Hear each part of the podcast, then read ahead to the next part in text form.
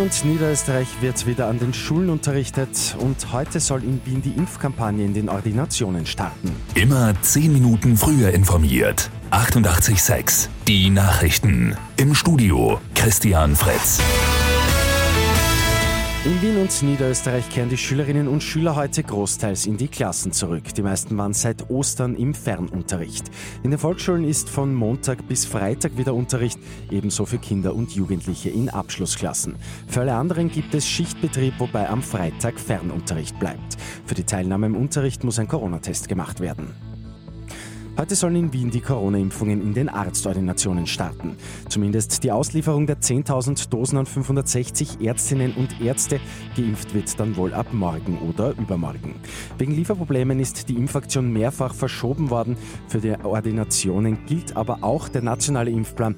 Es werden also gemäß den Risikostufen die Impftermine angeboten. In Los Angeles sind die Oscars vergeben worden und Nomadland ist der große Sieger gewesen. Gleich drei Auszeichnungen hat das Drama gewonnen: bester Film, beste Regie und Frances McDormand als beste Hauptdarstellerin. Die Auszeichnung bester Hauptdarsteller geht an Anthony Hopkins für seine Rolle in The Father. Bei Lotto 6 aus 45 haben zwei Spielteilnehmer die sechs richtigen erraten. Der Gewinn jeweils rund 1,3 Millionen Euro.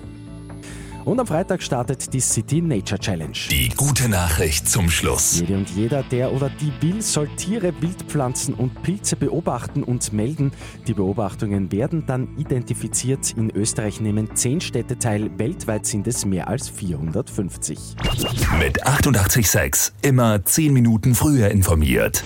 Weitere Infos jetzt auf Radio 886 AT.